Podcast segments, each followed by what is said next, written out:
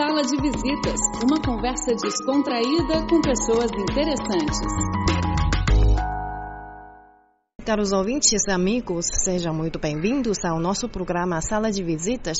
E hoje temos muito prazer de receber uma escritora portuguesa, a senhora Ana Filomena Amaral. Ela está em Pequim para participar da quarta edição do Festival Literário China Europa, que conta com mais de 50 autores chineses e europeus e promove séries de encontros com leitores, discussões e apresentações. Muito prazer e bem-vinda a Pequim. Muito prazer também, e especialmente por poder falar português em Pequim, eh, porque é, é sempre realmente uma, eh, um momento muito emotivo quando podemos falar a nossa língua tão longe de casa. Podia falar um pouco sua impressão à primeira vista a Pequim ou China? Exatamente, a primeira vez que eu estive cá foi no Bookworm, eh, agora em março, e depois tive a oportunidade de percorrer um pouco a China de norte a sul, e obviamente já tinha um fascínio muito grande pelo vosso país, pela ancianidade da vossa cultura, da vossa civilização e, e, e confirmei mais uma vez que eh, são realmente um país muito interessante, as pessoas muito afáveis, muito simpáticas, muito prestáveis e portanto é sempre um gosto voltar à China. Sim, porque falando da última viagem a Pequim, eu sei que da última vez tem um romance da senhora uh, Caçadora de Muros em versão inglesa, já foi divulgada em Pequim? Sim, sim exatamente. Aliás, uh, no Bookworm, precisamente, eu vim falar sobre a versão inglesa do Caçador de Muros, eh, que foi editada em 2014, portanto, por altura dos 25 eh, anos da queda do Muro de Berlim, e que foi o ano passado editado nos Estados Unidos em inglês com o título Chasing Walls, e, portanto, foi sobretudo desse, desse, desse livro que eu, que eu vim, vim falar. Porque este livro, pelo título, já interessa muito a gente, porque esse muros, nesta situação internacional, chama muita atenção e também com esse título, um erro ortográfico, mas intencional, com dois S. Pode explicar um pouco? Claro que sim. Uh, portanto, o, o substantivo caçador com dois S não existe, mas eh, portanto, fui eu que o criei, mas existe o verbo caçar, com dois S, quer dizer neutralizar, tornar sem efeito. E era precisamente eh, eh, esse significado que eu queria atribuir ao título do livro. Portanto, o caçador é aquele que vai tentar neutralizar os muros que ainda existem. E realmente começa com a queda do muro de Berlim. Portanto, é um jornalista que vai para Berlim e presencia e faz a cobertura da queda do muro de Berlim em 1989 e depois eh, ficou de tal forma impressionado que largou o emprego que tinha em Lisboa e foi em busca de outros muros. E então continua na Coreia do Norte, continua para Belfast, portanto o muro na cidade, na cidade, eh, na Irlanda do Norte, continua para uh, continua para Israel, Palestina, continua para o México, continua para o Saara Ocidental e acaba no Brasil, portanto com os muros que se erigiram em torno das favelas. Sim, esse personagem, Alberto, faz um percurso pelo todo mundo, quase, né? Esses lugares a senhora própria conhece todos? Eu só conheço o primeiro e o último. Conheço Berlim e conheço o Rio de Janeiro. Os outros não conheço.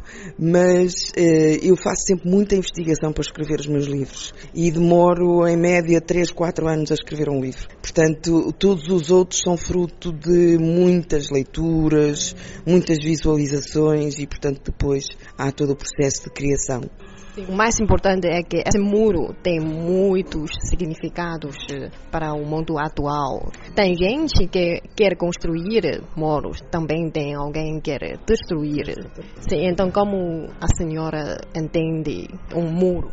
É, exatamente, quer dizer, eu, eu, eu não entendo o muro. Eu não entendo, porque acho que todos os muros que se constroem são obstáculos uh, ao diálogo, à diplomacia, à conversação, à evolução e, portanto, para mim o muro é uma coisa inexplicável e, e não soluciona coisa nenhuma, pelo contrário, cria muitos mais problemas do que aqueles que eventualmente poderá solucionar, que eu não, não sei quais. Portanto, e, e, e, realmente quando, quando o Sr. Trump começou a falar e fez disso uma das, das bandeiras da sua campanha na construção do muro entre os Estados Unidos e o México, eu fiquei estupefacta porque já existe 3.500 quilómetros de muro.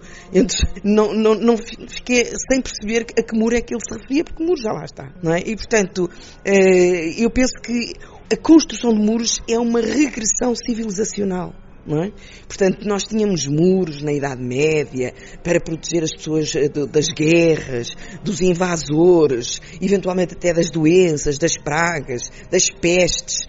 Hoje em dia não, não faz sentido existir muros porque nós devíamos estar realmente num estádio civilizacional muito mais avançado e, e não, estamos a, a, regredir em termos civilizacionais para novamente construção de muros para nos defender de quem? Para nos proteger de quem?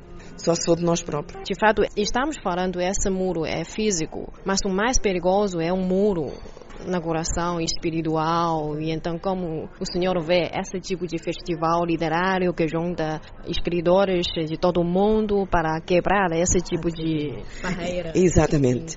Eh, aliás, o Alberto vai precisamente eh, em busca da, da, da, forma de quebrar os seus próprios muros, os seus muros interiores, não é? Tanto, e os muros da sua própria existência. E, portanto, esses muros são os, os que são talvez mais difíceis de derrubar.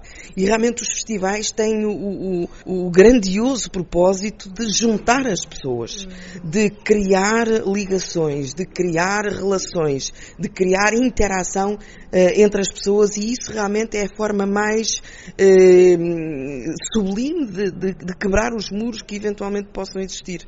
Porque, por exemplo, e ontem estávamos precisamente a falar disso, uh, os escritores chineses são muito pouco conhecidos uh, na Europa, penso eu, na maioria do, dos países, uh, em Portugal, por exemplo, e, portanto, estes festivais, ao promoverem a literatura e os escritores de vários países europeus e, chi e chineses, estão realmente a contribuir para a inexistência de, quaisquer muros que possam existir. Qual perspectivas, com discussões, diálogo com os escritores chineses, já conhecem alguns? Já leu alguma literatura? Não, não, não conheço nenhum escritor chinês, é verdade que não. Uh, e também ainda não estive com nenhum escritor chinês, mas ontem à noite tivemos um encontro, mais uma espécie de conferência de imprensa, uh, mas de todos os, os, escritores europeus que cá estão, e, e realmente já foi muito interessante a discussão que nós tivemos. Eu penso que este festival uh, é, é, muito promissor e, sobretudo, que, o que eu ontem estava a comentar é que uh, adorei a atmosfera que, que, que existe neste festival. Uh, e que eu acho que precisamos de muitas atmosferas como esta. Ou seja, uma eh, muita amizade, muita, muita alegria, muitos sorrisos. Eh, aliás, eu falo dos sorrisos porque eh, às vezes as pessoas perguntam, então já sorriu hoje? E, e, e, realmente vocês aqui, vocês chineses, são um povo muitíssimo sorridente. É que hoje na tarde a painel, a discussão falando sobre o, a terra fertilizante da literatura. De fato, Portugal tem muitos escritores famosos antigamente, Fernando Pessoa, Camões, também Saramago, Antu, Antônio Antunes, Peixoto também agora.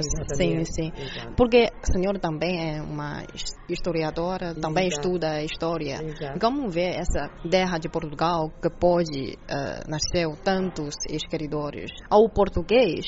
Eu penso que uma das razões, e eu acho que talvez seja para mim a mais importante, é que Portugal é realmente um país pequenino, mas no fundo a língua portuguesa é um país muito grande e, portanto, nós temos a sorte de, do português ser a quarta língua mais falada do mundo e realmente, como dizia o Fernando Pessoa, a minha pátria é a língua portuguesa.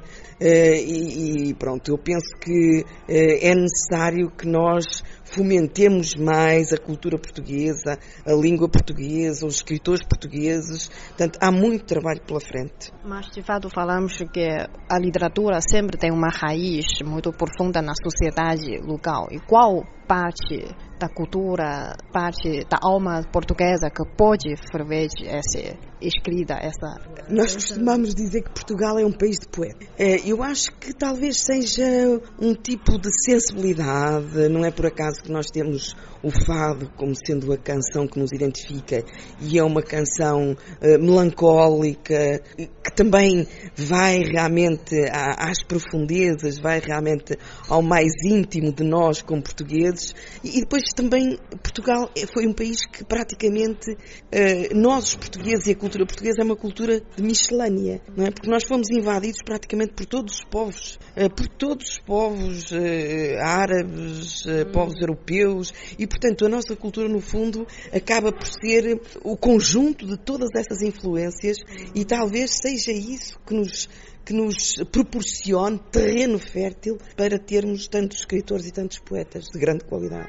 Sim, pode ser. E também portuguesas muito aventureiros. Depois também temos o mar. E o mar, eh, pelo menos no que me toca, o mar é realmente uma fonte de inspiração, não é? E, e o mar é uma porta para o mundo, não é? E nós, desde o século XIV, eh, pelo menos, pelo menos desde o século XIV, nós uh, utilizamos essa porta para descobrir mundos e para dar ao mundo outros mundos. Não é?